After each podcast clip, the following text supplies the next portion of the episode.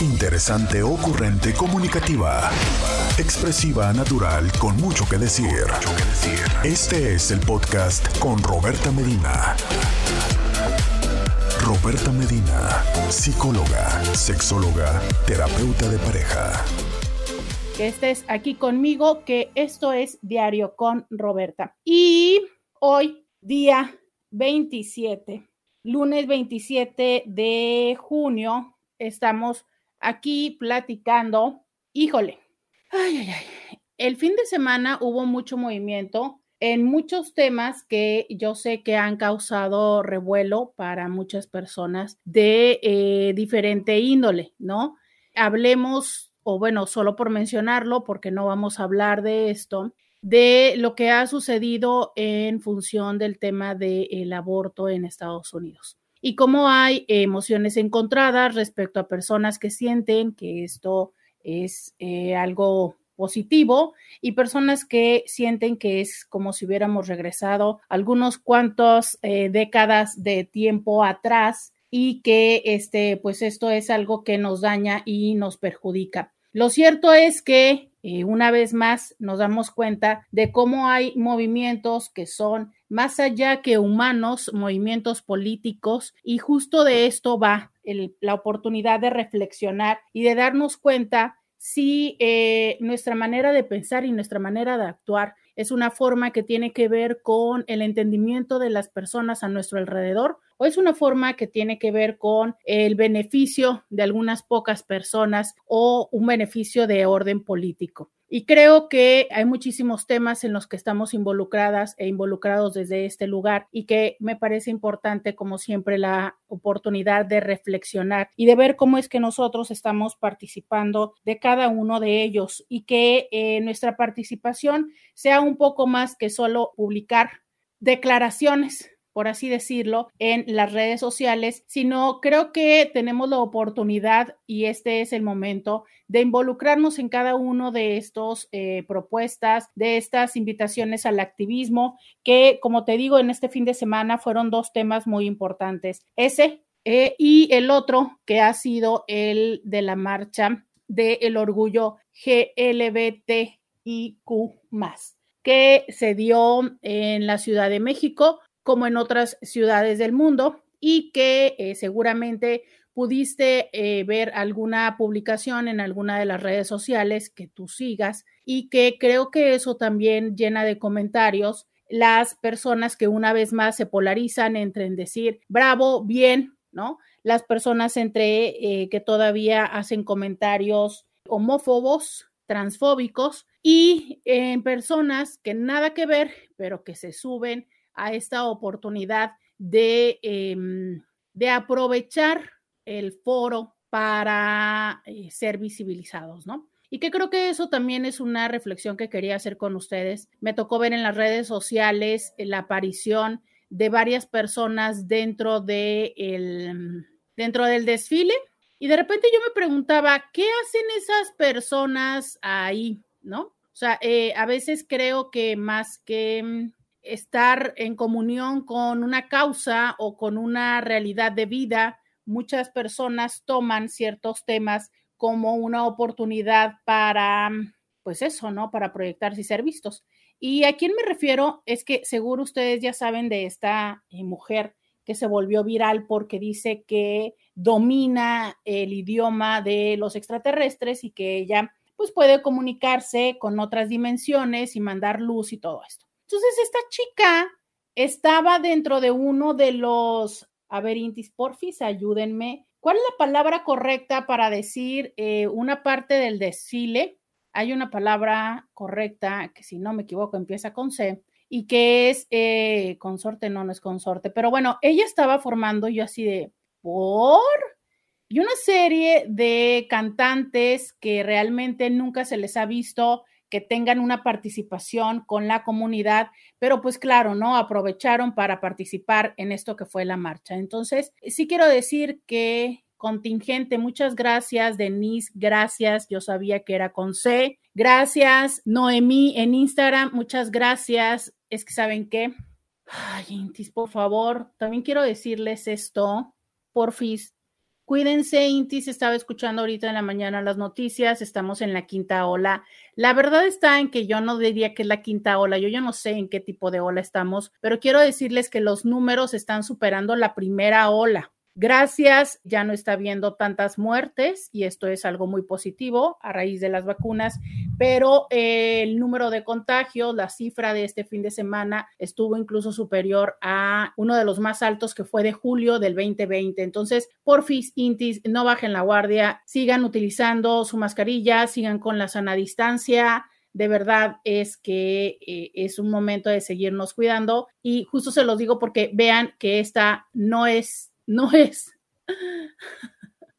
no es una secuela muy chida, que digamos, ¿verdad? Esto de que se te va la onda con las palabras y que es eh, denominada, le llaman brain fog, que es como mm, neblina mental y entonces las personas eh, de verdad eh, es todo un proceso que sucede a nivel cerebral del cual en otro momento les platico pero bueno gracias por responderme esta por decirme la palabra de contingentes entonces les digo de repente yo veía personas en los contingentes de los desfiles y yo mmm, como por qué están ahí y la verdad es que yo no sabía si eran las personas de la comunidad que les habían invitado para poder llevar a tener una visibilidad o estas personas que estaban aprovechando el tema para hacerse visibles. Lo cierto es que creo que todas y todos necesitamos ser conscientes de la manera en la que podemos participar de llevar a un ambiente natural estos temas que son humanos y que no son solamente los temas de un desfile que sucede una vez al año, sino es un tema de todos los días en nuestra cotidianidad y con las personas con las que compartimos, con nuestros hijos y con nuestros compañeros de trabajo,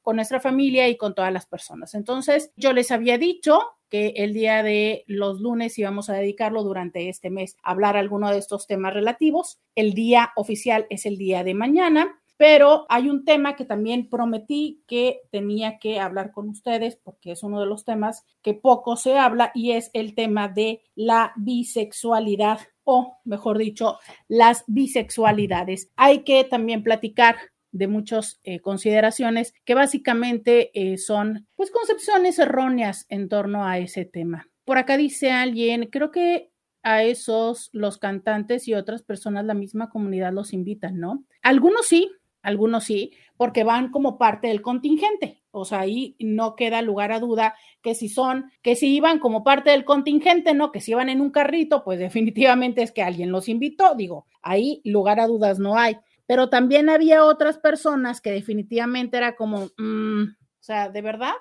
de verdad es que apoyas a la comunidad, de verdad es que eres un aliado. Recordemos que es ser aliado de una causa que justo aprovecho para mencionar esto que las feministas también llegan a, a hacer una declaración de por qué es que no los hombres no son feministas. Y la explicación es porque el feminismo es un movimiento de las mujeres. Y si tú no eres mujer, pues entonces no puedes ser feminista.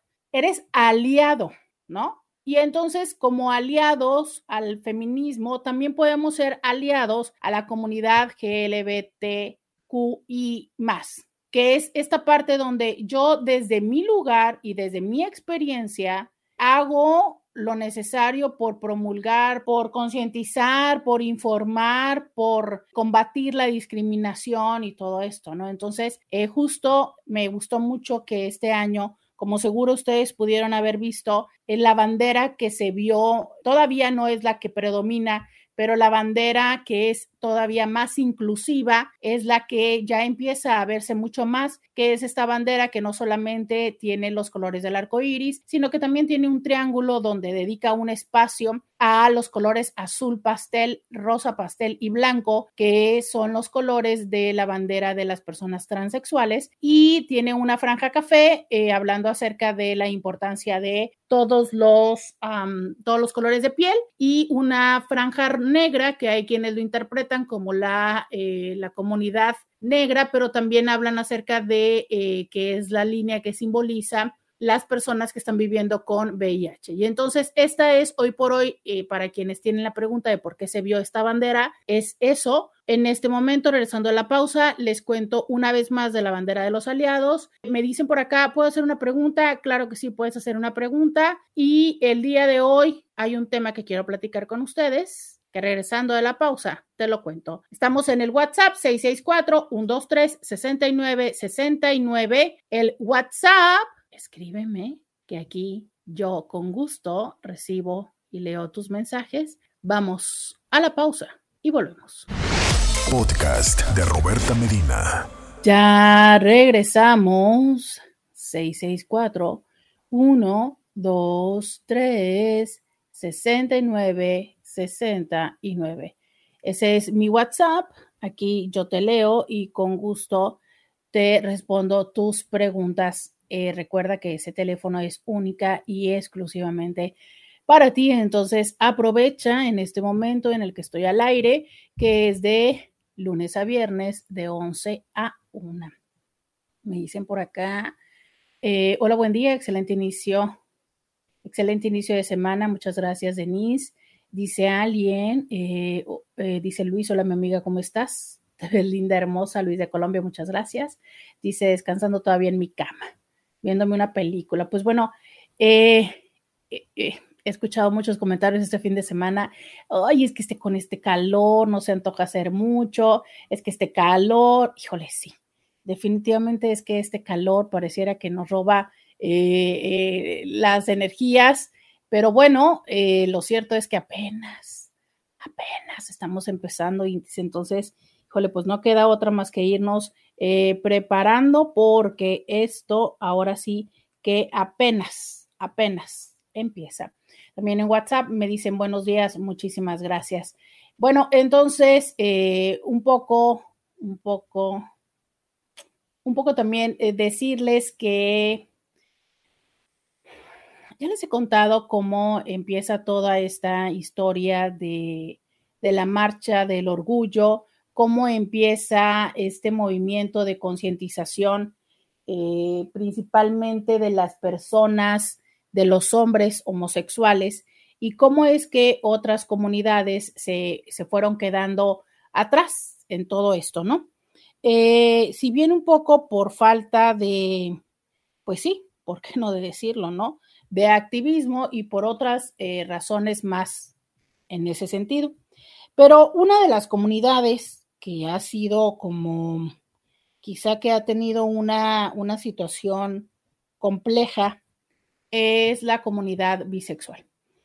¿Y en qué sentido es esto complejo? Bueno, eh, hay una parte de la comunidad heterosexual que alberga una serie de pensamientos que son mucho como de desinformación, de los cuales estaremos platicando el día de hoy, para tratar de erradicarlos lo más posible y que también tú tengas argumentos cuando escuches a alguien que seguramente platique esto, que a veces puede ser tan sin sentido. Y este, mm, y bueno, eh, un poco por esta eh, situación de esos argumentos que de alguna manera tiene que ver con que cada persona lo vamos pensando desde eh, nuestra propia perspectiva. Si nosotros somos heterosexuales, tenemos una serie de ideas y de estigmas sobre eh, los bisexuales y si nosotros somos homosexuales, también. Vamos hablando un poco acerca de estas ideas erróneas. Yo te invito, te invito a que me escribas y que me preguntes y que me cuentes qué piensas, qué has experimentado, em, que conoces a alguien que sea bisexual. Eh, ¿Cuál es tu idea al respecto? De verdad es que hoy quiero hablar de esto porque justo creo que es esta comunidad de la que menos se platica, de la que menos se habla y que, como te decía yo, eh, más se juzga. Eh, el 23 de septiembre es el día de la bisexualidad y ese es el día que usualmente nosotros platicamos aquí en Diario con Roberta, pero también una pregunta hace unos días me pedían eh, explicar un poquito acerca de este tema. Entonces, bueno, con gusto es que lo hago en el marco de esta celebración Prime. Pride. Prime, oíla. Ya le cambió la D por una M. Y eh, esta, esto ya viene celebrándose desde hace, no sé, como más de 20 años.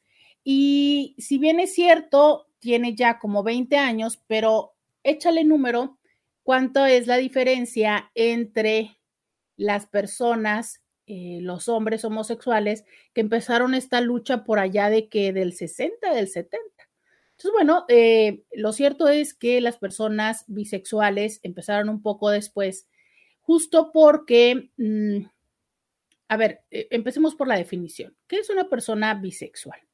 Una persona bisexual es una persona que se siente atraída por hombres o por mujeres. Para ellos, eh, el enamorarse, el vincularse con una persona va más allá de eh, los genitales o de la expresión. Mira, aquí empezamos ya con temas un poco complejos. Lo cierto es que nosotros nos sentimos atraídos y nos vinculamos con lo que nosotros vemos de la otra persona, ¿sabes? O sea, eh, justo desde ahí viene esta crítica de decir que la atracción es una atracción genérica, no una atracción sexual. Yo voy por la vida, te conozco a ti, y lo que tú veo, lo que yo veo de ti, como tú eres, a mí me parece atractivo y decido conocerte más y generar un vínculo contigo. Si yo tengo la preferencia de que sean o, la orientación hacia los hombres, ¿no? Hacia las personas eh, velludas, hacia las personas, no sé, graciosas o X o Y, pues entonces eso va a ser lo que a mí me va a atraer. Usualmente lo categorizamos en función de eh, esta clasificación de los, los, distintos, ¿no? O sea, si yo soy mujer, la expectativa social es que me atraiga un hombre, porque vivimos en un mundo donde la expectativa es reproducirnos, ¿no? Justo eh, hay quienes hablan acerca de que esta mm, decisión que, que se dio en Estados Unidos respecto al aborto tiene que ver con eso, con he dado cuenta, eh, estoy diciendo solamente una idea, ¿no? Que por ahí leí, que decían que como últimamente eh, la tasa de nacimientos venía muy a la baja, que entonces esta era una forma para poder eh, fortalecer la economía. Veto a saber, yo no sé, yo no manejo términos económicos, no es ese mi tema, solamente te lo digo que desde que eh, los gobiernos hace muchísimos años empezaron a darse cuenta de la importancia de las personas como una fuerza laboral, política y demás, entonces toma mucha importancia el hecho de la reproductividad. Y la reproductividad hasta hace algunos años solo era posible con personas de dos sexos de la interacción entre personas de dos sexos y es ahí donde se valida únicamente lo heterosexual. Justo desde este lugar donde lo que yo busco es la posibilidad de la reproductividad. Pero lo cierto es que quien me atrae o con quien yo decido generar un vínculo no necesariamente tendría que ser una persona con la que yo me tendría, podría o quisiera reproducir. Y ese es un elemento muy importante. Darnos cuenta que el erotismo está con nosotros presente no solo para reproducirnos o no por razones reproductivas.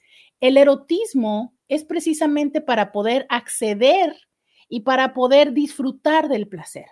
Y el placer y el vínculo amoroso, romántico y erótico es posible con personas y ya, Personas. Personas. Personas que no importa si tienen pene, personas que no importa si tienen vulva. Pero claro, es que nosotros hemos sido adoctrinados para aprender esta parte donde, ok, cuando tú te sientas atraído o atraída, te tiene que atraer a alguien con quien te puedas reproducir. Mira, esto no es nada nuevo. Por allá hace 100 años, así de fuerte y de intenso como suena hace 100 años, el abuelo Freud, el abuelo Sigmund Freud, ya hablaba de esto. él ya decía que en un futuro o que todos los seres humanos éramos potencialmente bisexuales, ¿no?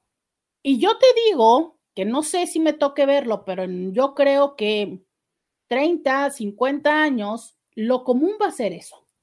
¿Y por qué?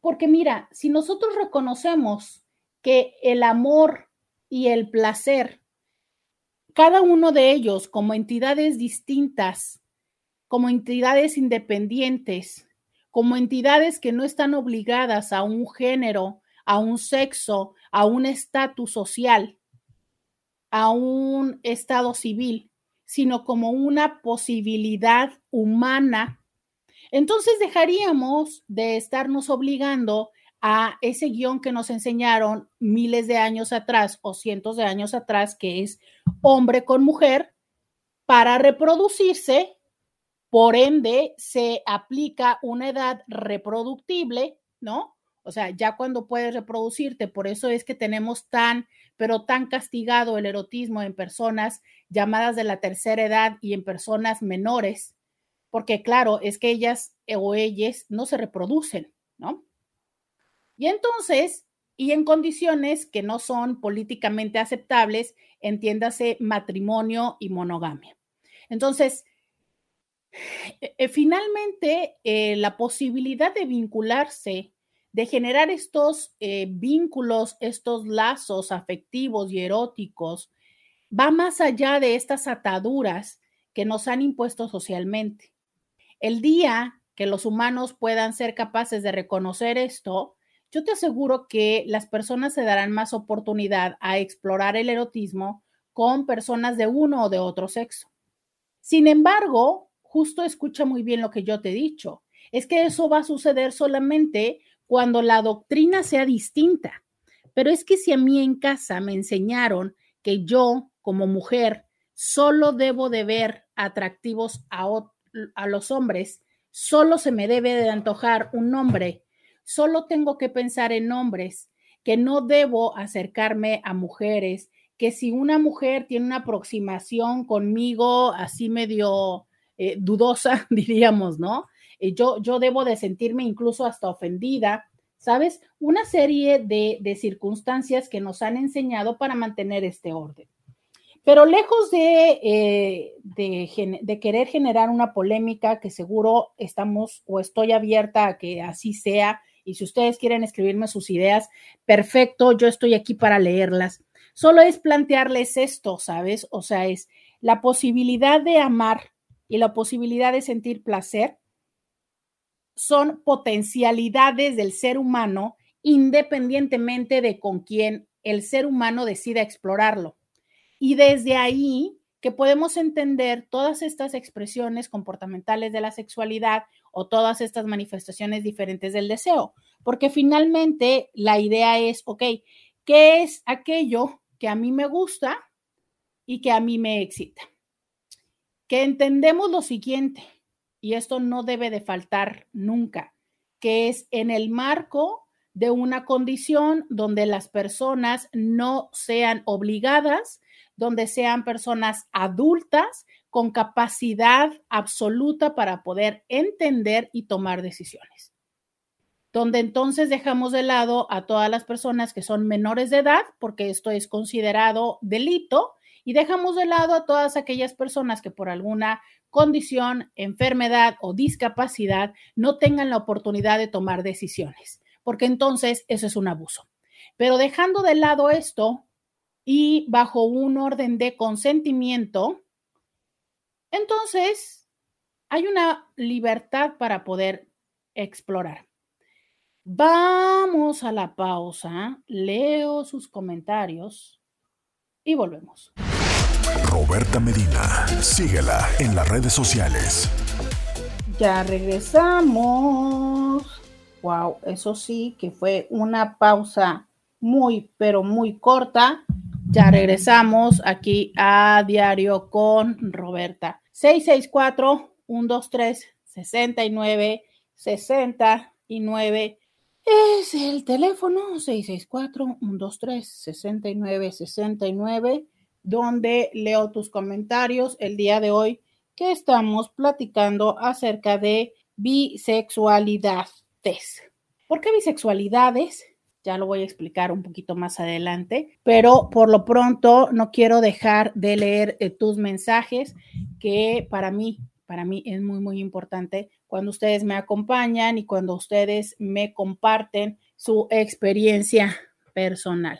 Y miren, me dicen por acá, uy, uy, uy, ay, estoy tratando de leer, dice, Aparte, hay que aclarar que orientación sexual no solo es atracción sexual, sino emocional también, porque cualquiera puede tener sexo con su mismo género y no por eso es homo o bi. Los bisexuales nos atraen física, sexual y emocionalmente tanto hombres como mujeres como género definido. Que esto es una gran aclaración a la cual pretendí entrar después, pero que te agradezco mucho que me estés diciendo es, nos atraen hombres o mujeres como género definido. ¿Qué significa? Que entonces hay una atracción hacia quienes son hombres, mujeres y quienes se viven y se expresan como tal. Y entonces hay quienes preguntan, pero entonces, ¿cuál es la diferencia entre bisexualidad y pansexualidad? Bueno, los pansexuales agregan o también se reconocen que les atraen las personas que pueden ser género fluido, género no binario o personas transexuales, ¿no? Entonces, híjole, de verdad que esto es un ejercicio de entender estas etiquetas, que si bien es cierto son etiquetas, pero que nos han ido sirviendo para poder denominar y clasificar, porque creo que así es como aprendemos los seres humanos, clasificando pero que a fin de cuentas son solamente eh, formas de llamar a la experiencia humana del el amor y del erotismo. Y que creo que por eso es importante, eh, si bien es cierto y si te funciona, escucharlas y aprenderlas, pero que al final tengas presente que de lo que hablamos son de personas que se relacionan y que eh, lo que buscan es justo esto, ¿no? Establecer relaciones de profundidad, relaciones que son justo esto, vínculos amorosos. ¿Por qué? Porque si nosotros habláramos solamente de lo que es una costón o una, o una práctica, estaríamos hablando de experiencias. Y sí, efectivamente, en la vida hay veces que las personas llegan a tener experiencias homoeróticas por cuestiones de, por ejemplo, ¿no? Mi pareja quiere un trío con dos mujeres yo soy una mujer de ellas, pues tarde que temprano en el trío, si es que así se, se hace el acuerdo, pues a lo mejor yo me voy a besar con la otra chava o tocaré a la otra chava o permitiré que la otra chava me toque. Y entonces ahí, pues la pregunta va a ser, claro, pero entonces ya eres lesbiana, no, no, porque es solamente una práctica, o sea, sucedió dentro de un contexto. Entonces ya eres bisexual, no, porque es una práctica que sucedió, repito, dentro de un contexto y dentro de un acuerdo. ¿Cómo podríamos saber o cómo podría entonces decirse, híjole, puede ser que sí sea bisexual? Donde entonces yo empiezo a reconocer o reconocer deseo por otras mujeres, reconocer eh, las ganas de buscar interactuar con otras mujeres, reconocerme eh, con esta parte del acercamiento y del enamoramiento hacia otra mujer y aún así con mi pareja. Y entonces darme cuenta que tengo esta atracción, que tengo estas ganas, este deseo de verme en un futuro con un hombre o con una mujer. Es ahí. Ahora bien, cuando hace un momento dije, y aún así con mi pareja, esto es uno de los mitos que muy frecuentemente se tienen en torno de la bisexualidad que me es importante aclarar no sucede en términos de infidelidad. O sea, no, no pasa o no siempre, porque no puedo generalizar de nada en la vida, pero no se trata de yo estaba con mi pareja y de repente era como que sentía que algo me faltaba y entonces me enamoré de otro hombre y fue cuando dije yo, ah, listo, ya estoy completo. No, no va por ahí. No va como es que, pues bueno, me empecé, yo tenía la mejor amiga con la que subía, bajaba, restaba y multiplicaba y un buen día nos pasamos de copas, nos empezamos a besar, este, nos gustó y bueno, tenemos seis meses juntas, ¿no? No, no, no. A ver, esta idea que se tiene tan arraigada de que los bisexuales son más infieles, dejemos de sostenerla y entendamos lo siguiente. El ser o no infiel dentro de la palabra, el uso común de la palabra, entendiéndose una persona que se relaciona con otras personas, ya teniendo un vínculo establecido y unas, y unas eh, acuerdos específicos, que una persona sea infiel es absoluta y totalmente independiente de su orientación. O sea, yo puedo ser una persona heterosexual y ser una persona infiel, puedo ser una persona homosexual y ser infiel, puedo ser una persona bisexual, asexual, es más carajo, puedo ser una persona asexual y ser infiel. Pero ¿qué estás diciendo, Roberta? Sí, claro, es que el que yo sea una persona asexual, en el entendido de soy una persona que me vinculo, que tengo vínculos, pero que el interés erótico no es el primordial, pero entonces yo tengo vínculos y a esos vínculos yo puedo faltar al acuerdo que hemos tenido. Claro que se puede hacer, claro que puede suceder. Y entonces esta es la parte que tenemos que tener presente. Cuando hablamos de infidelidad, hablamos de la capacidad, la, costumbre, la acción de cumplir acuerdos. De eso es de lo que estamos hablando. Y una persona puede ser fiel o infiel independientemente de a quien se sienta atraído o con quien se vincule. Entonces, hemos hecho la muy mala costumbre de crearle una, una, un miedo, ¿no? Hacia las personas bisexuales diciendo, no, es que un bisexual siempre va a querer la otra parte. Entonces, si yo soy una mujer y estoy con él, él siempre va a querer un hombre. O sea, le va a hacer falta a ese hombre. Y entonces por eso me va a ser infiel, porque le va, es como si le va a quedar el hambre también de lo, de lo dulce y lo salado, ¿no? Entonces también va a querer el postre. A ver, no, no, no va por ahí. Así como habemos personas que nos denominamos monógamos seriales, esto es, vamos estableciendo relaciones monógamas en serie, o sea, tengo una relación monógama, la termino, me voy a otra, la termino, me voy a otra y la termino. Hay también personas bisexuales monógamos seriales.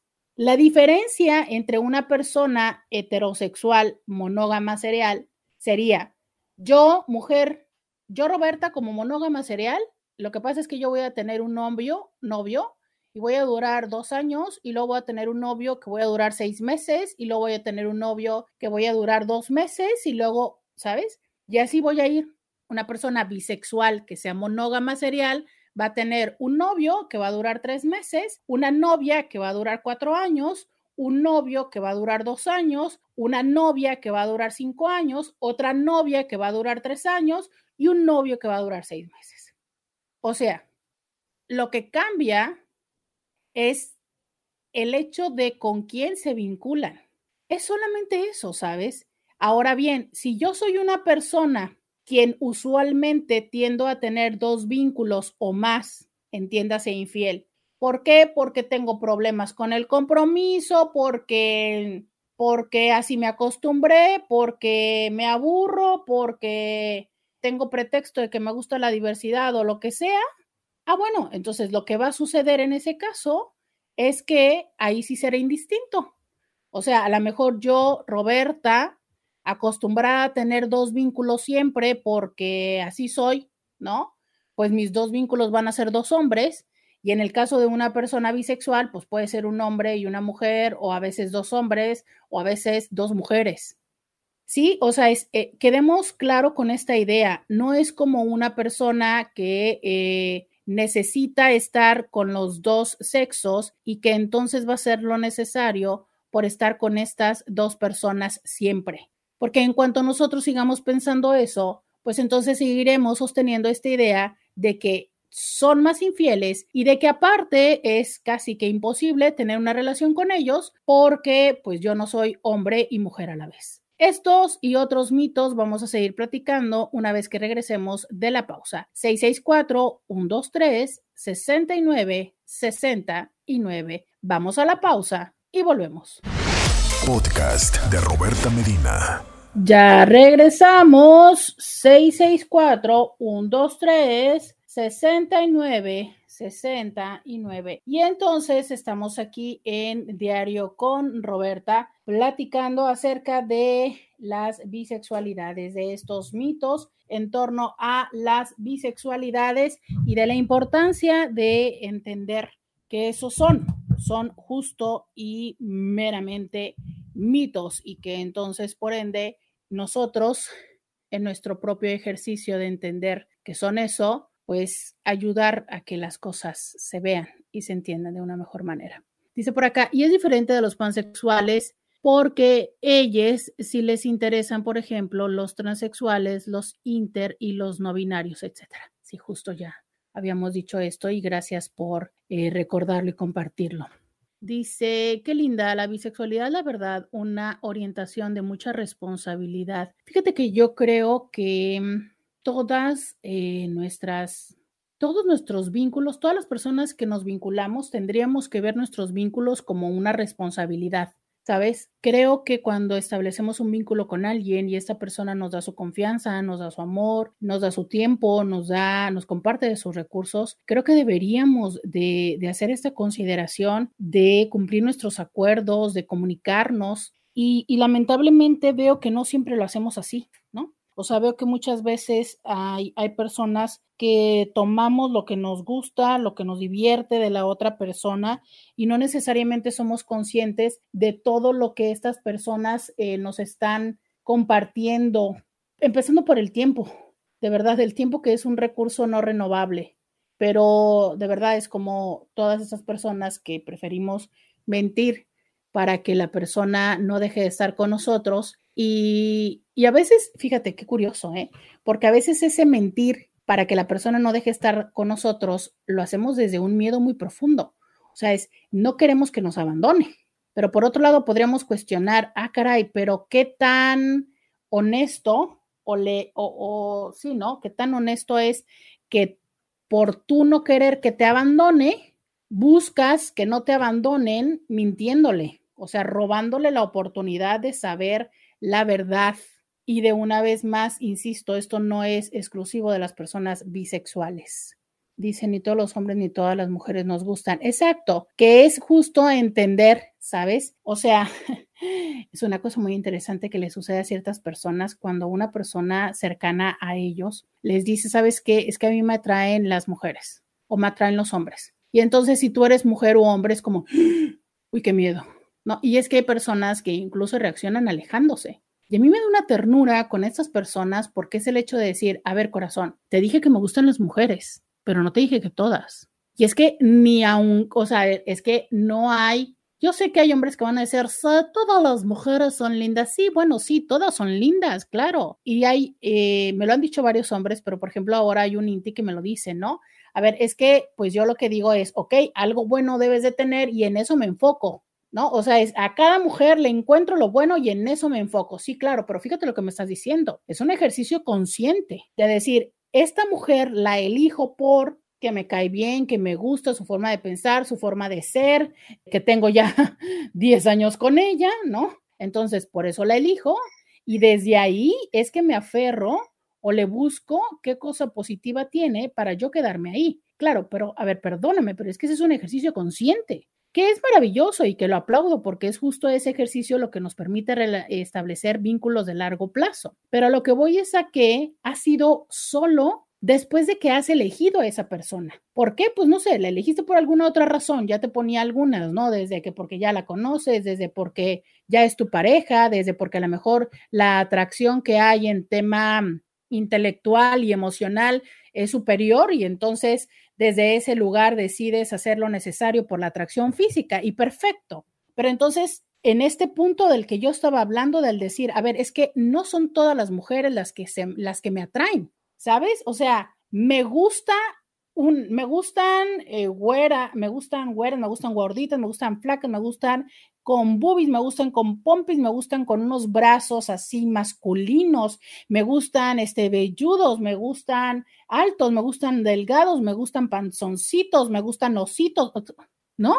Y a ver, perdóname, pero es que es cierto, me gustan ositos. ¿Se acuerdan que ya les dije quiénes son los ositos? Son estos hombres que son así como mm, velludos y medio robustos, ¿no? Y entonces es cierto que a mí me pueden encantar los ositos y a lo mejor yo termino casada con uno súper flaquito. Bueno, listo, pero ¿por qué? Porque hay diferentes razones por las que me atrajo esta persona, pero muy frecuentemente eh, mi atracción o, o o quien me va a llamar la atención van a ser los hombres con esas características. ¿A qué es lo que voy a decir lo siguiente? ¿Sabes? El que una persona a tu alrededor te comente, te platique o tú sepas que le atraen personas de tu sexo género, no significa que tú le gustes. Entonces, también dejemos de pensar eso, ¿no? Que luego también resulta muy complicado. ¿Y sabes a quién les resulta más complicado?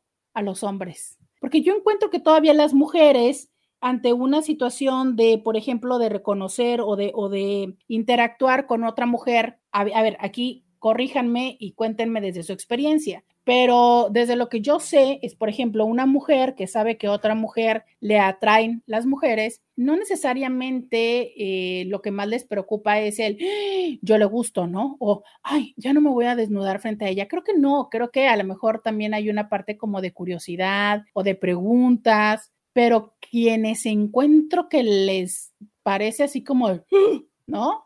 Es a los hombres. O sea, de verdad, de que hay hombres de que ya no quieren ir al baño con ellos, de que hay hombres que, este, que ya no salen a tomar copas, que, que ya está, eh, no sé si, si la relación era como relativamente cercana, que se saludaban así como efusivamente, ya no lo hacen, ¿no? No sé. Creo que es más conflictivo para los hombres, pero a ver, cuéntenme ustedes cómo lo han vivido. Cuéntame tú si te pasó o te ha pasado que en algún momento alguna persona cercana a ti te contó, te dijo que es bisexual o que es homosexual. Y si para ti también te ocurrió esto de decir, ¿será?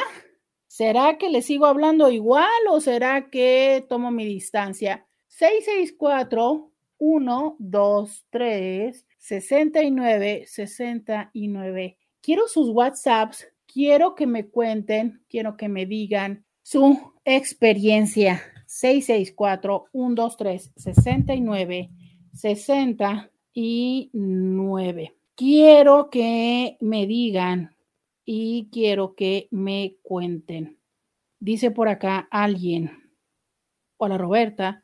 Hace tres años me tocó estar en la Ciudad de México y observar la marcha gay. Pude mirar que los contingentes eran muy variados había unos de personas muy adultas, otros de gente que se les notaba eran de dinero, otros vestidos de mujer con muy buenos cuerpos y muy bonitos vestidos, otros de muchachos muy jovencitos, otros de puras mujeres con sus parejas mujeres. Ahí miré algunas muy mayores de edad tomadas de la mano de muchachas muy jovencitas. Y miré a algunos niños de siete, ocho o nueve años vestidos de mujer.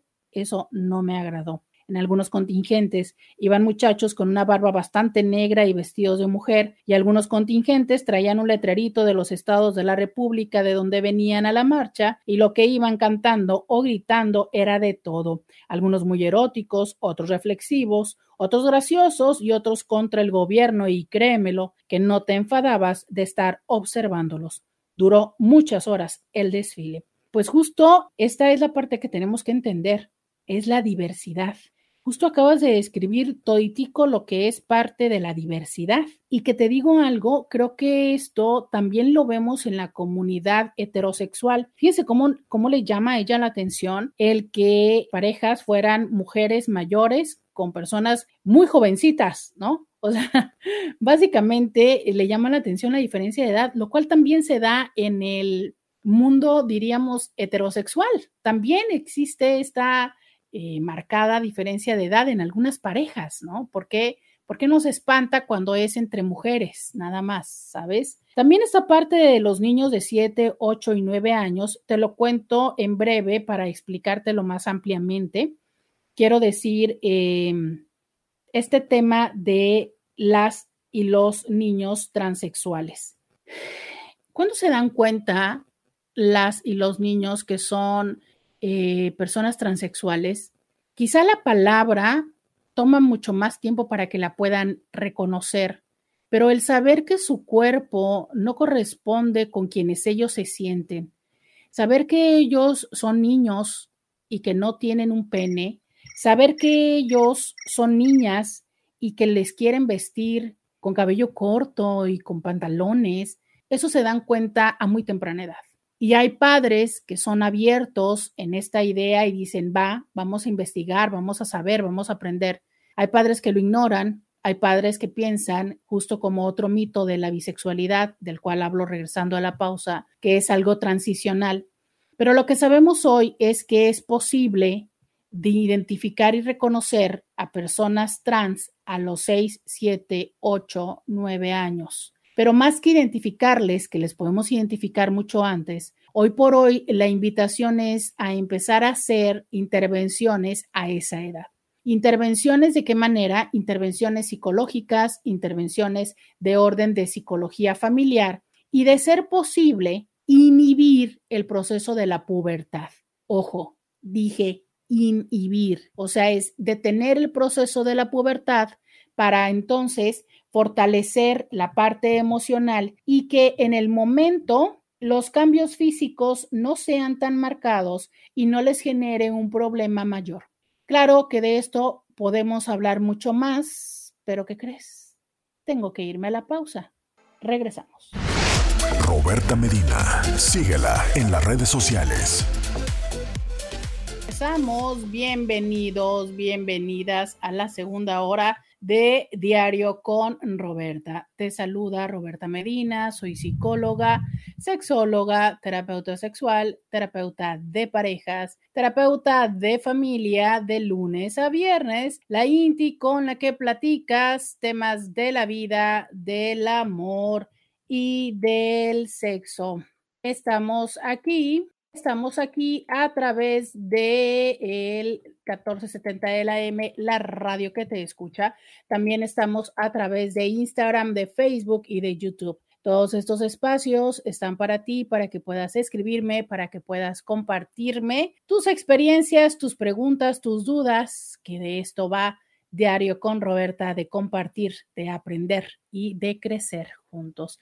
El día de hoy estamos platicando acerca de la bisexualidad, de las bisexualidades y gracias, gracias a ti que me estás acompañando. Intis, quiero que me cuenten quienes me escuchan a través de radio, quiero que me digan si el día de hoy me escuchan diferente. Quiero que me cuenten, ¿hay una diferencia en cómo me están escuchando hoy a cómo han oído otros días de este espacio? Quiero que me cuenten porque... Em, pues miren que eh, estoy estrenando eh, algo que por cierto quiero agradecerle mucho a nuestro Inti Amir que me hizo el favorzote de lograr que esta cosa llegara de Estados Unidos para acá, para Tijuana. Y muchísimas gracias, Amir, muchas, muchas gracias. Les cuento que eh, con la intención de mejorarles el sonido, pues puse un micrófono con una cajita que es como una casita de esponja y un, monitor. Entonces, eh, espero que esto les esté generando a ustedes una experiencia distinta, que sea mejor. Por acá me dice, se escucha súper bien. Dice, estoy teniendo orgasmos auditivos. ¿Cómo ven? Quiero que me digan si se escucha mejor o ni al caso, nada que ver. Regresamos a como estábamos, que era mucho más sencillo, pero quiero que ustedes me digan si les está funcionando o no, no está funcionando. Esto suena exactamente igual. Y es más, hasta creo que Facebook y YouTube también puede ser que estén teniendo el audio de este de este nuevo dispositivo. Entonces, a ver, cuéntenme, vamos bien, nos regresamos, le seguimos buscando. Dímelo a, acá al WhatsApp, si me estás escuchando en radio, o en Facebook y en YouTube. Me encantaría saber tu experiencia. Eh, dice alguien, trabajar en fin de semana no es de Dios, híjole, no. No, pero fíjate que he estado pensando que tampoco debe estar tan desagradable descansar entre semana. ¿Sabes? Hay cosas que, no sé, por ejemplo, ir a esa tienda donde venden mm, artículos para la casa a disque precios de mayoreo, híjole, la verdad es que no se antoja ir en domingo. Entonces, últimamente sí he empezado a pensar descansar el miércoles o el martes y trabajar el sábado. Lo quiero hacer como un experimento algunos meses para poder disfrutar de la ciudad entre semana. Claro, claro, cuando salga. ¿Qué día aquí entonces? En fin, doctora, Ah, ¿qué pasa? A ver, díganme si ya, ya está esto bien en, en Instagram. Dice, exacto, todas las orientaciones son de responsabilidad. Sí, definitivamente todas las, todos los vínculos personales son de responsabilidad. Y justo desde ahí que ya nos están hablando más acerca de el ser, e, de la ética relacional, ¿no? De el cómo llevar una responsabilidad emocional. Entonces creo que por ahí, por ahí ya vamos caminando. Ay, miren qué hermoso. No, bueno, con acompañantes así en, en, en, YouTube, dice por acá, suena a podcast profesional. Qué hermoso, muchas gracias. Un besote, Dragón Rojo. Muchas, muchas gracias. Por cierto, es una de mis películas favoritas, Dragón Rojo. Dicen en Instagram, qué buen programa, está muy interesante, más que todo el tabú que hay detrás de la bisexualidad, sobre todo de los malos conceptos e ideas erróneas que se tienen al respecto. Antes de irme a la pausa, estaba hablando acerca de la transición, ¿no? De la época de la transición, que se los voy a leer, nada más déjenme leer estos comentarios. Dice por acá alguien, tremendo micro, dice desde hace rato, desde hace rato me estaba preguntando qué era eso del micro, parece un pastel de esponja, muy lindo. Sí, bueno, les cuento a quienes me están escuchando en radio que se los tengo que describir y a quienes lo están viendo en las redes sociales, sí, efectivamente es del tamaño de un pastel, tienes toda la razón. Miren, esto que ustedes ven está, es una como casita de esponja, es que en la pausa se las la voy a manipular para mostrárselos a los de las redes sociales, porque si lo hago ahorita, los de radio van a escuchar mal. Entonces, adentro de esta casita de esponja está el micrófono. Y lo que supone que hace es, ya ven cuando ustedes ven una cabina de audio que ponen las esponjas en la pared para que entonces haga, reduzca el eco. Bueno, pues en vez de hacer eso en toda la pared, esto lo hace alrededor del micro, de manera tal en que el micro está encerrado allá adentro y se supone que este, esta macro esponja le hace que absorba todos los ruidos del exterior. Por eso que les pregunto a ustedes si de verdad funciona, porque como ya vieron, es una cosa pues un poco grande para tenerla aquí en el escritorio. Entonces, bueno, que si esta cosa no funciona, la mandamos al carajo y ponemos las instalaciones en la pared, pero va, de eso va, por eso es que se ve enorme, porque pues le está haciendo casita al micrófono para que ustedes escuchen lo menos posible todos los ruidos del exterior. Dice alguien, puedes tomar un masaje porque sábado y domingo es difícil o seguir lugares que en el servicio. Sí, justo les digo, de verdad es que no creo que es cierto lo que dicen que trabajar el fin de semana está fatal, pero yo creo que más que todo tiene que ver con qué día tienes de descanso. Entonces creo que no estaría tan mal, ¿no? Dice alguien, si descansar entre semana, ay, descansar entre semana rara, muy padre, descansas cuando los demás están trabajando y tienes oportunidad de hacer todo y si funciona muy bien, sí, tienes oportunidad de ir al banco, de ir, este, justo lo decían acá, ¿no? De irte a un masaje, cualquier cosa que quieras ir, por ejemplo, si quieres irte a poner uñas, si quieres ir a hacerte tinte, siempre están llenísimos los fines de semana. El pedicure es una onda en lo que sea, al menos donde yo voy. Entonces, de verdad es que sí lo he pensado, digo yo, bueno, quién sabe, a lo mejor por experimentar. Por acá dice alguien, tengo un familiar que me preguntó si conocía a alguien porque necesita ayuda y estoy considerando pasarle su número. Estoy atento, gracias por atender. Perfecto, claro, miren, eh, nosotros con gusto en el consultorio ya les he comentado, atiendo yo, su servidora, que soy especialista en temas de sexualidad y en temas de pareja. Y también atiende la psicóloga Paulina Jiménez. Jiménez, no Millán, Paulina Jiménez, y ella eh, tiene amplia experiencia en también en la atención clínica. Ella sí está atendiendo de manera presencial, yo solamente estoy atendiendo de manera virtual, pero con gusto, ambas con diferentes áreas de experiencia y diferentes costos, y con gusto, con gusto es que eh, podemos atenderles. El teléfono del consultorio es el 664 681 1993 664 681 1993. Ahí Luisa le puede dar toda la información de la cita conmigo o con la psicóloga. Es más, ya le pregunté que si tenía otro nombre para que ustedes no la confundan y no. ya no sé cómo hacerlo, oigan, para que ustedes no me la estén confundiendo. Hola Roberta, escribe alguien más en WhatsApp. Yo tuve una compañera de trabajo que la conocí casada con hombre. De repente empezó a tener cambios agresivos en contra de su esposo y cuando se sinceró entre las compañeras dijo que se iba a separar. Cuando de repente ya tenía una y otra y otra pareja mujer, pero yo miraba que ella seguía igual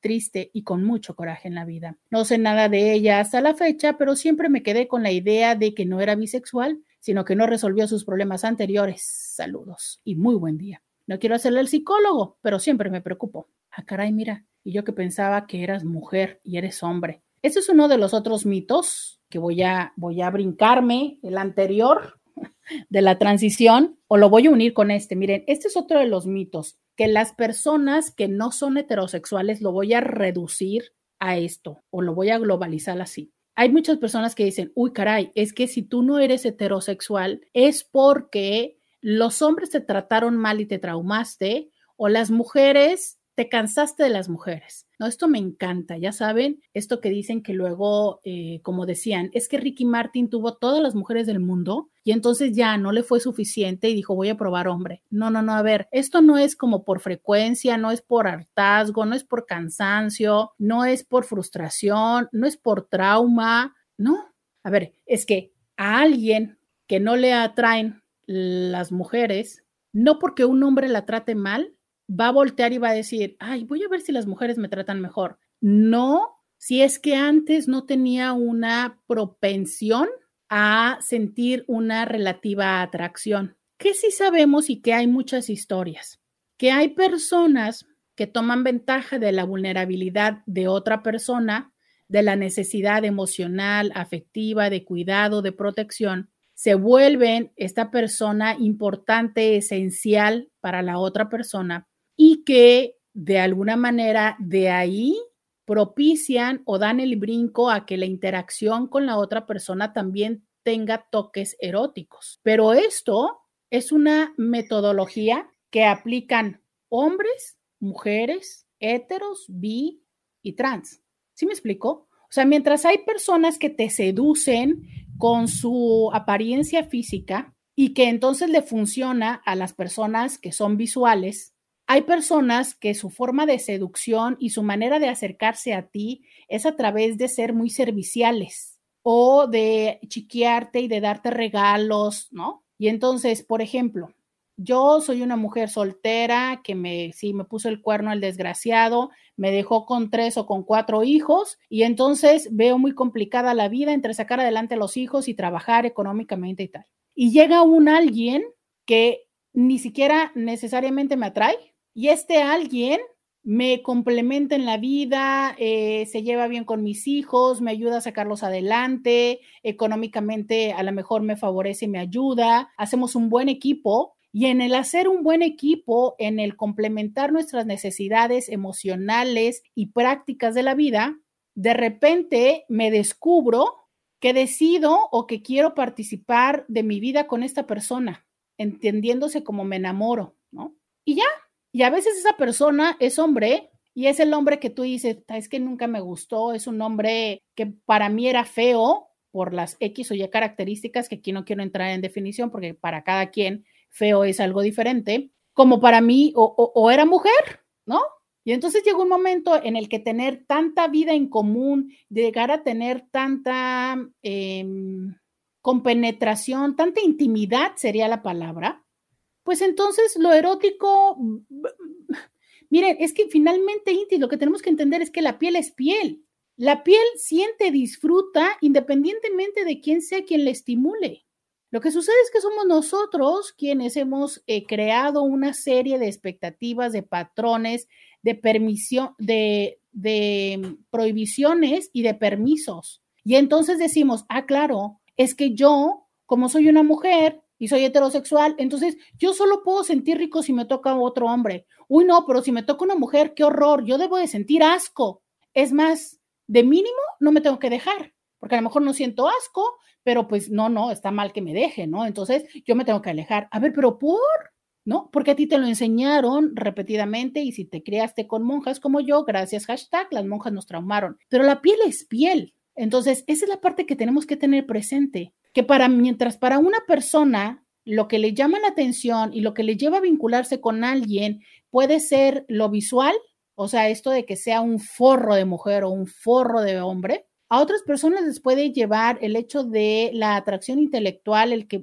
no, o sea, me encanta platicar, esta parte de, de, atracción emocional donde pensamos igual y tenemos los mismos planes y todo, ¿sabes? Entonces, cada quien lleva, llega a niveles distintos de intimidad, de plenitud en la relación y desde ahí pues claro que también esa es una excelente plataforma para el erotismo. Tengo que ir a la pausa.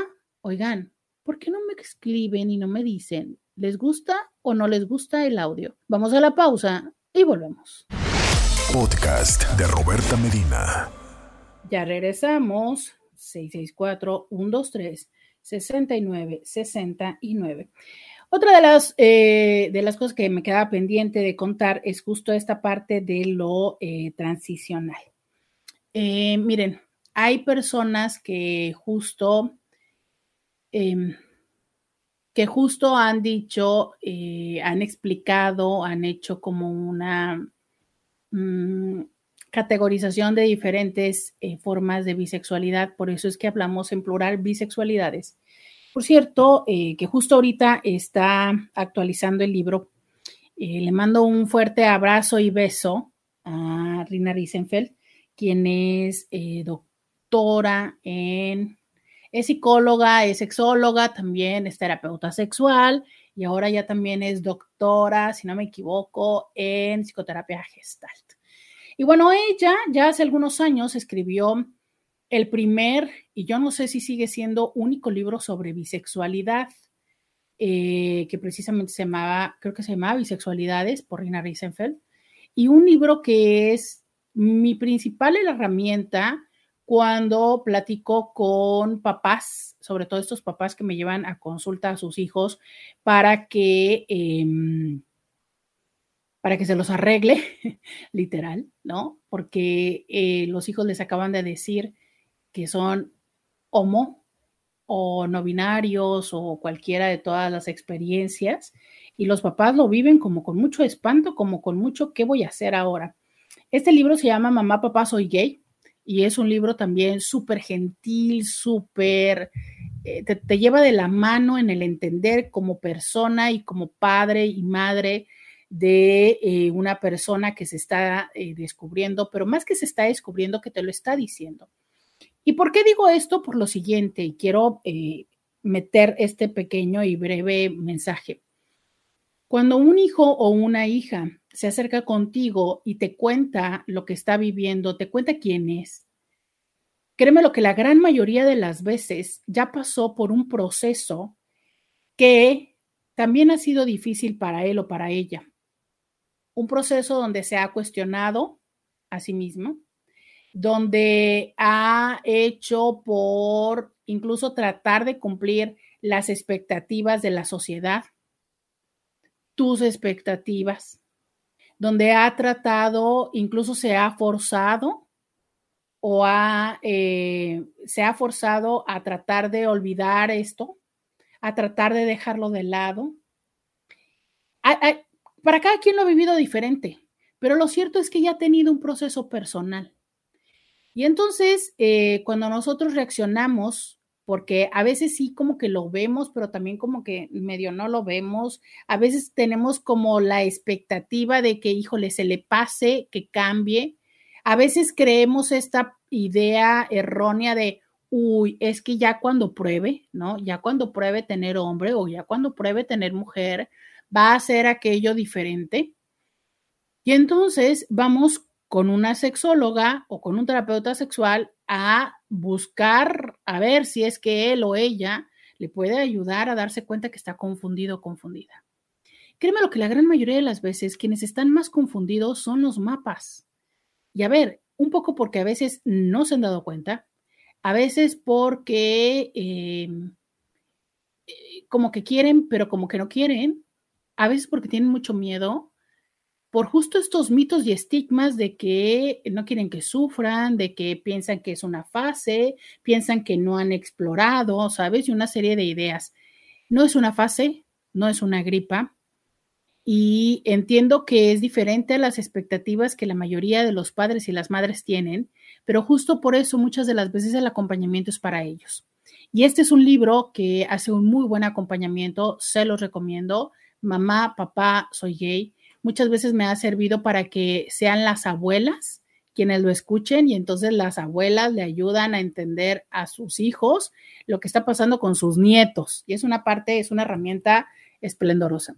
Pero entonces ya les decía yo que Rina, en este libro de bisexualidades, ella habla acerca de una bisexualidad que puede ser algo transicional. ¿De qué va esta? Del hecho de decir, ok, yo me he reconocido y me he vivido como una persona heterosexual, pero ha llegado un momento en mi vida en el que por X o Y yo eh, tengo esta curiosidad, duda, oportunidad, exploración y entonces, eh, en esto estoy. Y que es justo este proceso de irme encontrando y encontrando, identificando y asimilando. Y llega un momento en el que voy identificando que no, que verdaderamente eh, sí soy más bien homosexual. Y entonces por eso le llaman transicional, porque es como este camino, ¿no? Recordemos que eh, les hemos planteado todos estos continuos que existen en la sexualidad, donde si en un extremo está la hembra y el macho, en un extremo está lo femenino, en el otro lo masculino, en un extremo está lo heterosexual y en otro lo homosexual, ¿no? Y lo bisexual como un intermedio. Y entonces esto no es, o no para todos es como un salto, ya sabes, como, ah, de repente soy heterosexual y luego, ¡ah! Me descubro como homosexual, que es una parte como medio de mi crítica a esta serie de La Casa de las Flores, ¿no? Que parece que este hombre va como de salto en salto y de repente de la noche a la mañana dice, ah, soy hetero, ah, soy homo, ah, soy bi. Bueno, ojalá que la experiencia fuera tan sencilla, no siempre es tan sencilla para todos. Pero entonces, por eso es un continuo, ¿no? Porque en este continuo me voy moviendo un poco. Y esa fue una de las explicaciones por las cuales muchas personas se han quedado solamente con esta visión y que muchas personas del colectivo gay piensan que las personas bisexuales son personas que están tomando ventaja de ese momento de transición y que muy probablemente no quieren como aceptar y vivir eh, socialmente como homosexuales, justo por lo que sabemos que tiene que ver con toda esta experiencia social. Decirles lo siguiente, no siempre es así de verdad, hay personas que no es que estén eh, como mintiendo a los demás o mintiéndose a sí mismos. No, de verdad, es que hay personas que perfecto pueden eh, experimentarse y vivirse con la atracción hacia personas, hombres o mujeres. No es una transición, no es una mentira, es que así es. A lo mejor así como a ti te pueden gustar los hombres altos, pero también los chaparritos, ¿no? Y que nadie te cuestiona ni te dice, ah, no, a ti te tendrían que gustar, ya, tú dijiste que los altos, ya los altos. A mí que se me hace que cuando estás con un chaparrito es porque te conformaste. ¿Verdad que nadie te dice eso? Ah, bueno, es lo mismo, ¿sabes? O sea, es entender que eh, no es así.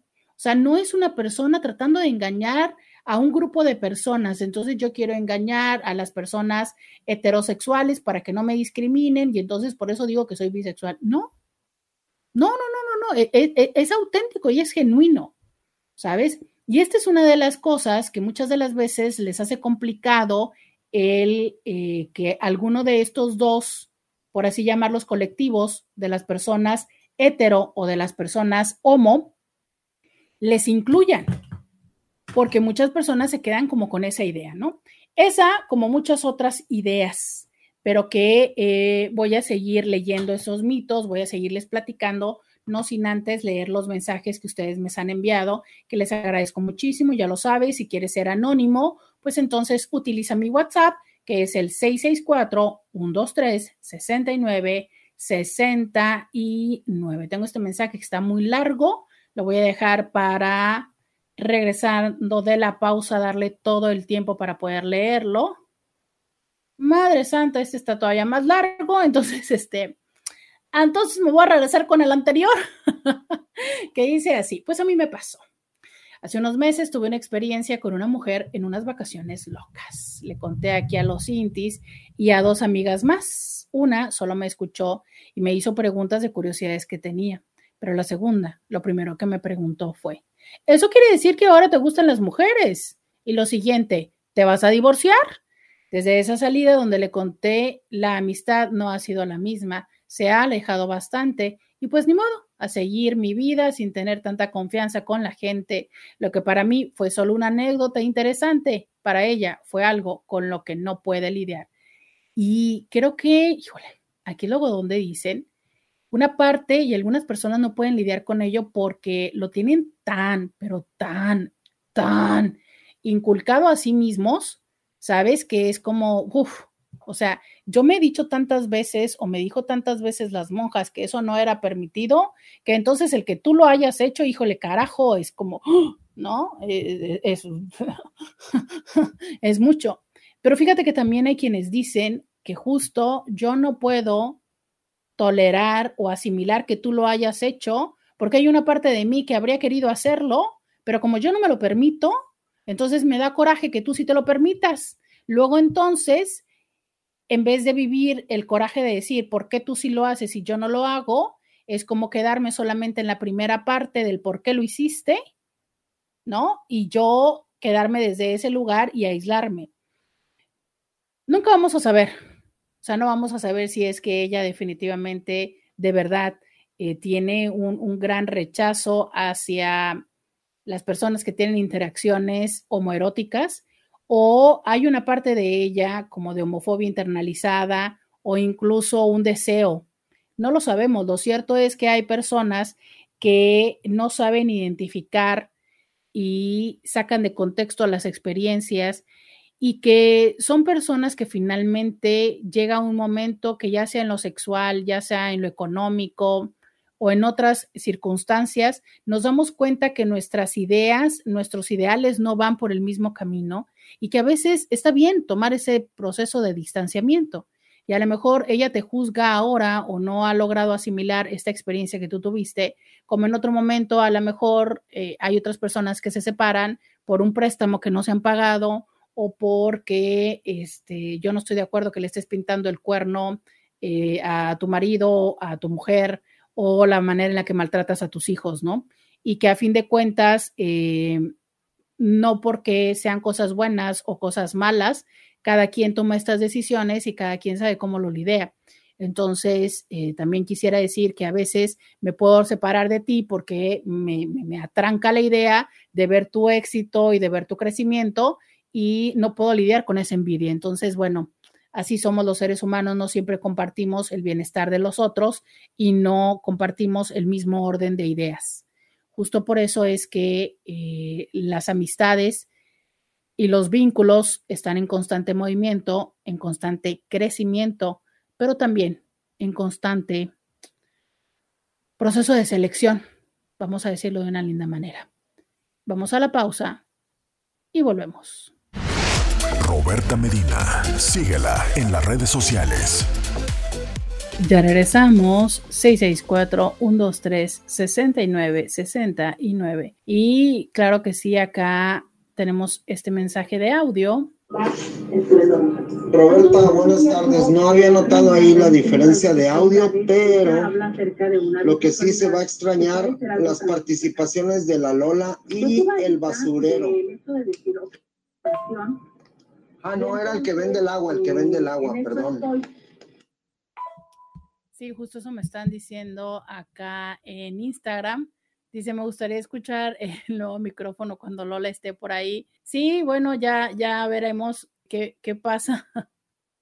ya veremos cuando Lola ande por acá que le dé sus, sus loqueras. Por acá dice Alice, escucha más claro el sonido, eh, buena adquisición. Dice alguien, yo también siento que estás hablando como más pausado. Si es por el monitor el monitor y dice alguien por acá, hola, se escucha muy bien, muy claro. Pues muchísimas gracias. Este, muchas, muchas gracias a su feedback. Oigan, es que sí, siempre es importante. Siempre es importante que ustedes digan, va, las cosas me gustan y no me gustan, porque lo interesante es hacer esto la mejor experiencia para ustedes y para nosotros. Eh, sigo leyendo por acá. Dice. Hola, como siempre, gracias por iluminarnos con este tipo de información. Esperemos poder avanzar como sociedad hacia el respeto y comprensión de las diversas manifestaciones de las personas. Comparto tu idea de que en un futuro tal vez no muy lejano las relaciones afectivo-eróticas vayan más allá de las expresiones típicas del género y se centren en los múltiples elementos de la personalidad, incluso si analizamos un poco los rápidos cambios de las expresiones de género que se han dado desde el siglo pasado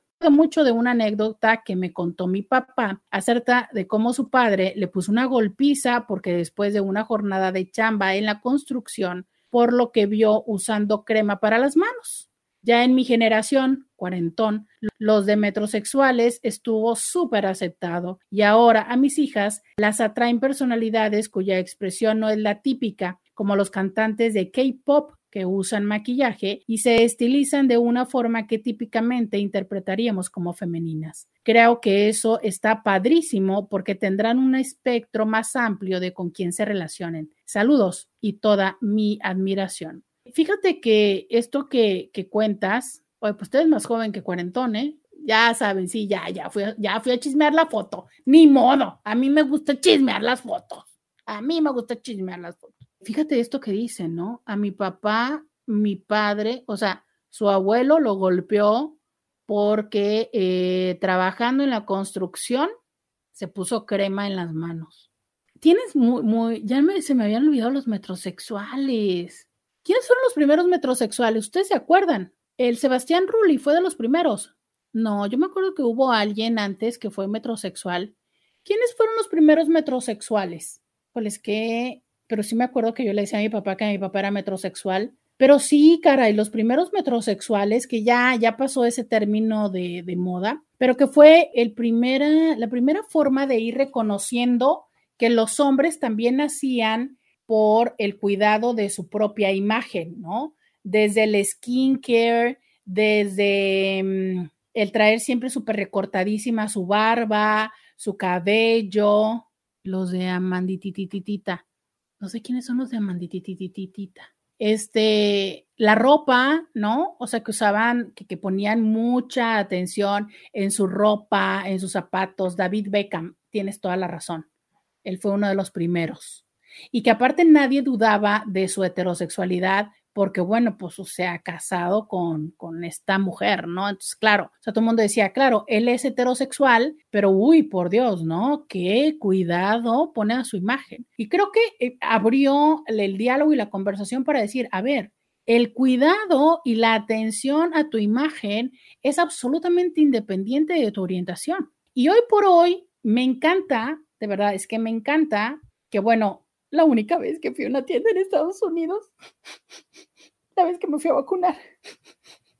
Pero bueno, en esta tienda que tiene este, e, este símbolo, pues ya que la Target, ¿no? Hay toda una sección específica de artículos de belleza para los hombres, que tampoco es nuevo. O sea, esta onda de cuídense la barba habrá empezado que hace unos seis años, ocho, ¿no? Pero hoy por hoy hay un mundo de artículos específicos para la barba. No, hombre, lo que me encanta que ahora ya está también saliendo es el tinte gradual para barba. ¿Ya lo vieron? Ah, lo amé. El tinte gradual para la barba, este, deja tú, lo de menos son los desodorantes y los jabones de baño, que eso ya tenían tiempo que existían. Pero entonces, claro, es hoy por hoy, justo estaba leyendo que la tendencia está siendo en las líneas de maquillaje al maquillaje inclusivo. Esto es, dejar de decir labial para mujer, no, es que simplemente es un labial, es un iluminador, es un corrector y tan tan.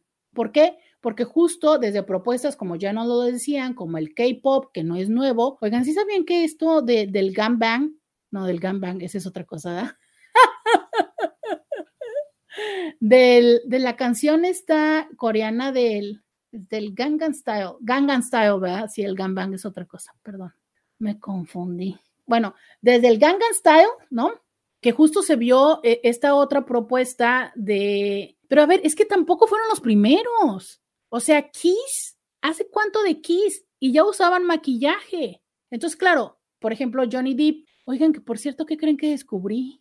El otro día fui a la casa de, mi papá donde tenía sus perfumes y claro que el señor usaba el perfume de Johnny Depp. Bueno, en fin. Este, ¿en qué estaba pensando Roberta? No, en nada, en nada. Estoy aquí, estoy aquí muy centrada, pero es que de repente pensé en nombres. Seguro que no todos entendieron el error que cometí, ¿verdad? Quien lo entendió, lo entendió. Dicen por acá, el que hambre tiene en pan piensa, ¿ya ven? ¿Ya ven? No, que hubo varios que lo entendieron. Se nota que son intis. Se nota que son intis, ¿eh? Este, dicen, o el vocalista de The Cure o Culture Club. Sí, pero fíjate que The Cure, The Cure absolutamente, porque si era onda hetero, pero Culture Club no tanto, ¿no? Porque acuérdate que Culture Club este, este chavo, luego hubo un momento en el que transicionó, que fue uno de los primeros temas que decían, ok, se hizo mujer, literal, ¿no? O sea, la manera en la que la prensa lo cubría, que era, hoy se hizo mujer, uy, pero ya no le gustó y ahora se hizo hombre. Fíjate que hoy tenemos algo diferente, hoy tenemos género fluido. Qué chido, ¿estás de acuerdo? O sea, como hace unos años, unas décadas, era esta parte de o eres hombre o eres mujer, ¿no? Entonces, que no te gusta ser hombre, va, dale, pero mujer, mujer, vieja, vieja. ¿Sabes? Y hoy por hoy que es como, no, a ver, tomo estos elementos y dejo estos otros y, voy fluyendo en todo esto. Entonces, desde ahí, ¿sabes? Desde ahí es este movimiento que hemos estado teniendo que justo es así y que es independiente de la orientación. O sea, así como hoy vemos tan claramente estas expresiones de, ok, eh, los hombres, porque justo por eso me acordé de Johnny Depp, que siempre le digo Deep, pero es Depp, eh, de este hombre con delineador, ¿no? O sea, yo creo que nada más en el juicio no usó delineador, pero desde que yo, no sé, hace muchísimo tiempo que lo recuerdo perfectamente con el delineador al estilo como corrido, ¿no? Porque ni siquiera es un delineado fino. Entonces, delineador negro en los ojos para no disminuir. bueno, así va, ¿no? así va. Dice, sí, pero lo decía por la época en la que lo hizo. Esto no es nuevo. Exactamente, no es nuevo ni que los hombres se pongan esmalte. Sin embargo, anteriormente, esmalte de uñas, anteriormente lo veían como un acto eh, meramente eh, lo que le conocemos histriónico o de actoral, ¿no? En un concierto, eh, para las artistas, para gente de la farándula o para los hippies, ¿no? Y artistas, entendamos, pintores también. Y hoy por hoy nos damos cuenta que, pues es simplemente como están ahí esos elementos y se toman y tan tan. Tan, tan. Muy buen día, Roberta Mauricio Garcés. Soy una persona pansexual. Pocos de mis círculos íntimos lo saben. Ya besé a una persona de mi mismo género y acostado. Mauricio Garcés, tienes toda la razón. Yo creo que Mauricio Garcés fue uno de los primeros metrosexuales.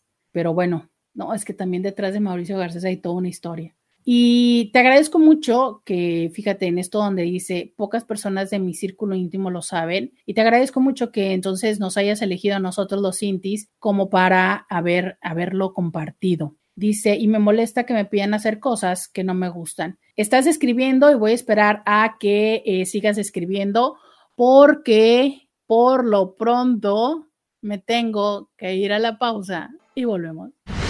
Podcast de Roberta Medina. Ya regresamos. Y dice alguien en Instagram, si al final todo esto nos cuesta comprenderlo o nos causa un ruido porque hemos sido educados tan heteronormados que es el choque, definitivamente la educación es demasiado importante. Sí, la educación es eh, justo la diferencia en este como en otros tantos, tantos, tantos, tantos temas de la vida. Les digo, ay, Intis, o sea, un resbalón y ustedes que se tropezaron conmigo. Dice alguien, gangbang, tema para el futuro, no les digo, les, no, no, no, no, no. El tropezón, el tropezón que se convirtió en todo. Intis, no, no, no, no les entiendo, Intis, no les entiendo. Miren, les voy a explicar lo que está pasando. Resulta que además del micrófono, tengo algo que se llama monitor, que básicamente es, hay un audífono que está conectado al micrófono y que obviamente tengo en mi oreja que me permite escuchar el volumen de mi voz. Entonces, como me estoy escuchando a mí misma, pues estoy menos intensa que en otras ocasiones. Pero entonces, me dice alguien por acá, es que te escuchas más seria. Al principio del programa dudé de si era Roberta. Y por acá me dicen otras personas lo mismo, que me escucho mucho más seria, Me dice acá una de nuestras intis, eh, de nuestras intis mucho, muy, muy, muy frecuentes, que también me escuchaba como más seria. Pensé que te pasaba algo, no, le digo. O sea, ¿cómo? ¿Ustedes prefieren que les grite?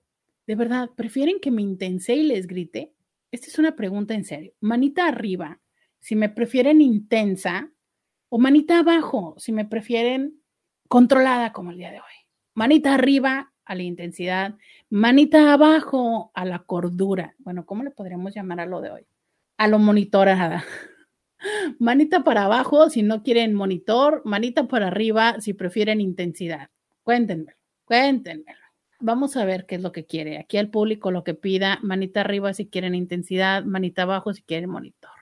Hola doctora, buenas tardes. Algo no tener el audio hace rato que me conecté a los audífonos de mi radio grabadora, pero no sabía qué era. Gracias y felicidades por su programa. Muy bien, alguien más que notó algo. Válgame Dios, por la vida, por los...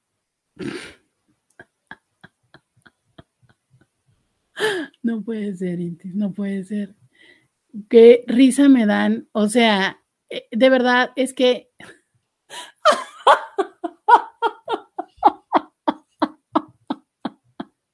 No puede ser, Intis. O sea, están. Eh, todo el mundo pone las manitas arriba. Todo el mundo pone las manitas arriba. Dice alguien intensa, dice yo quiero la mezcla, así que pongo esta manita. Alguien pone manita abajo, dice hola Roberta, es que dice intensamente, intensa, intensada. Ay, no. Dice alguien en Instagram, me hace falta el escándalo, ¿no? Dice, grítame, pégame, pero no me dejes. Oh, Dios. Dice, ya te escuchamos intensa con ese ejemplo. No les digo, y miren, me mandan aquí como cinco manitas. Yo te quiero intensa. No. No. Ay, no les digo, o sea, ven, ¿les gusta a ustedes la mala vida? ¿Les gusta la mala vida? A ver qué dice este audio. Exactamente, yo también opino Dije, no, pues a lo mejor algo se le perdió, perdió la vida su cachorrito o algo, no sé. También te veía muy, muy seria. No eres la misma que ayer conocí. No, hombre, no les digo, Intis. No, no, no, no, no, no, no, no, no. Dice alguien, me encanta cuando gritas y sueltas la carcajada. No, pues no les digo, Intis. Dicen, no, qué chistoso, qué chistoso. Este, eh, ay, qué chistosos son.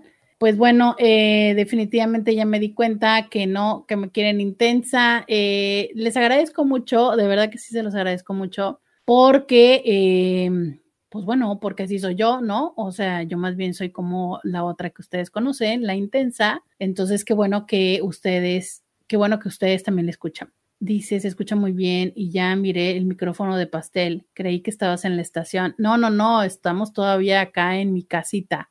Este, bueno, Intis, qué divertidos, muchas gracias. Ya confirmamos que yo no sé es que si ustedes son intensos, les gusta la intensidad o es que ya se acostumbraron a mi intensidad, pero bueno, muchísimas gracias. Dice alguien, hola Roberta, es que hay tantos mundos dentro del mundo que cuando miramos algo que choca con nuestras creencias, lo desvalorizamos y la verdad quienes nos creemos para decidir qué está bien y qué está mal. Justo de esto va, ¿no? E, el entender que las personas eh, somos diferentes, ¿sabes? Que somos diferentes y que no tendríamos que, este, mm, no tendríamos por qué esperar que todas las personas sean igual que nosotros. Dice alguien, sí, tu risa es muy contagiosa. Y entonces, pues muchas, muchas gracias. Después de que ya me dijeron que quieren que les grite, oigan, entonces, este, mitos que, que sí o sí necesitamos que, que se quede. Dice alguien más, extraño tu voz. Miren, ya, mañana me quito el audífono, mañana me quito el micrófono, no, mañana quito el audífono para no estarme escuchando y no estarme monitoreando y esperemos que ya regrese. ¿Ok? Dice por acá, extraño tu voz, esta se escucha más grave. Bueno, está bien, ¿no? Porque luego la tengo medio de pito. Eh, oigan, este, mm, justo decir esta parte de eh, las personas que son, que son mucho más infieles, ya lo dijimos, que si es una fase, ya dijimos que no es una fase, que este, a veces dicen, es que no es cierto, solamente sienten atracción por una persona y con la otra solo quieren el acostón. Mira, eso puede suceder, pero eso no significa que le suceda a todas las personas que son bisexuales. O sea, sí es cierto que hay personas, a ver, recordemos que la atracción es erótica afectiva. O sea, yo siento atracción emocional y atracción eh, erótica carnal hacia las otras personas. Entonces, claro, es que sí hay personas bisexuales que dicen, mira, a mí desde lo físico, la atracción erótica me es más hacia las mujeres y la atracción emocional me es más hacia los hombres. Entonces, eh, claro, eso también existe, pero es como decir, a ver, es que yo como persona heterosexual, pues la verdad es que hay mujeres con las que me encanta porque me la paso súper bien, pero es como solamente con, son para novia y yo para esposa busco a alguien más. Y, y, lejos de términos machistas, también las mujeres lo hacemos, ¿no? Decimos, bueno, este, este me gusta panalguita, pero no me casaría con él porque todavía está muy inestable. Entonces, así también lo pueden hacer las personas bisexuales. Claro, en ellos a veces tiene que ver con el género, a veces tiene que ver con la edad y tan tan, vale, que es un acto muy natural de las personas decir, bueno, hay personas con quienes me vinculo por o desde este lugar y personas con quienes me vinculo por o desde otro lugar, ¿no? Justo decir que la bisexualidad puede ser vista desde decir, híjole, pero es que si ahorita tiene esposa y está casado, ya no es bisexual. No, a ver, lo sigue siendo, aunque aparentemente para nuestra mirada dicotómica no es bisexual porque está casado con una mujer. No, no, no. Desde, la potencialidad de sentirse atraído o atraída o em, está, es así, ¿sabes? O sea, eh, la orientación es algo que se tiene. Sin embargo, hay quienes plantean que la orientación también es algo fluido, ¿no? Que más que estar y que es justo esta de las nuevas etiquetas que hay, que se llama, creo, ah, caray, la, olvido, pero hay una nueva etiqueta que eh, va de la fluidez en lo, en lo erótico y que son las personas que así como género fluido, eh, fluyen en su orientación. Pero hay personas que no, que simplemente son bisexuales y tan, tan, ¿no? Tan, tan. Hay personas que dicen que es un tema de moda, es cierto que últimamente se ha hablado más que generaciones más jóvenes, eh, generaciones más jóvenes lo ven como una parte de la exploración y las personas dicen, ay, es que eso fue algo que puso de moda eh, los artistas. No es cierto la investigación de las primeras investigaciones que se hicieron en temas sexológicos por allá en los 50, 60, ya decía que cerca del 70% de la población tenía experiencias homoeróticas mientras estaban estudiando. Ya ves que en Estados Unidos se van a vivir en los dormitorios de las universidades o del college. Entonces, esto no es nada nuevo, solo que ahora lo vemos y se habla en los países latinos, pero de verdad no es algo nuevo, ¿no? Hoy por hoy, los chavitos en secundaria o en prepa se dan más la oportunidad de decir, pero también quienes no lo son, simplemente les pasa.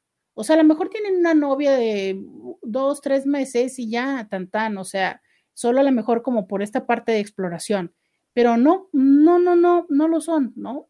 O sea, y ahí es donde nosotros es muy importante entender dónde están tus propios prejuicios, dónde están tus propios temores, porque una vez más, Perdóname, pero es que esto tiene mucho que ver con nuestros miedos, ¿sabes? Esta idea que tenemos de, híjole, es que las personas van a sufrir. Yo te digo lo siguiente, ¿sabes? No solamente sufren las personas homosexuales, no solamente sufren las personas bisexuales, sufren los gordos, sufren los feos, sufren los altos, sufren los chaparros, sufren las flacas, sufren las gordas, ¿sabes? O sea, mientras los seres humanos creamos que tenemos el derecho y la oportunidad de juzgar a los otros, de decir que está bien y que está mal, todas las personas, por el simple hecho de estar en esta vida, tenemos la potencialidad de sufrir. Entonces, desde ahí es eh, darle las herramientas para que puedan salir adelante en un mundo que enjuicia, darles las herramientas para dejar de enjuiciar nosotros en nuestra propia familia, ¿sabes? Y dejar de pensar que el sufrimiento o la dificultad tiene que ver con una orientación. Dice por acá alguien, no creo que sea moda. Desde primero de secundaria me besaba con mi mejor amiga y eso fue en 1980. Exacto, ¿sabes? Y no sabemos si, eh, algunas de las dos se reconoció como bisexual o como lesbiana o simplemente fue una experiencia y yo tenía una amiga con la que me besaba y tan tan, hasta ahí llegó. Me preguntan por acá, heteroflexible. No, heteroflexibles son las personas que reconociéndose heterosexuales se muestran eh, abiertas a la posibilidad de las prácticas eróticas o de los encuentros eróticos con con alguien de su mismo sexo género. Pero yo me reconozco hetero, pero de repente digo, va, pues si se da, se da. Esa es una diferencia entre las personas bisexuales, que las personas bisexuales sí están con esta intencionalidad de tener una relación erótico-afectiva. Los heteros flexibles son eh, la disponibilidad de un encuentro erótico. Me quedo unos minutos más en las redes sociales para terminar de eh, responder estas preguntas, pero agradezco mucho a quienes me están acompañando a través del 1470 de la M, la radio que te escucha. Muchísimas gracias por estar acá en sintonía. Muchísimas gracias al señor Scooby por estar en los controles. Y yo te digo, hasta mañana.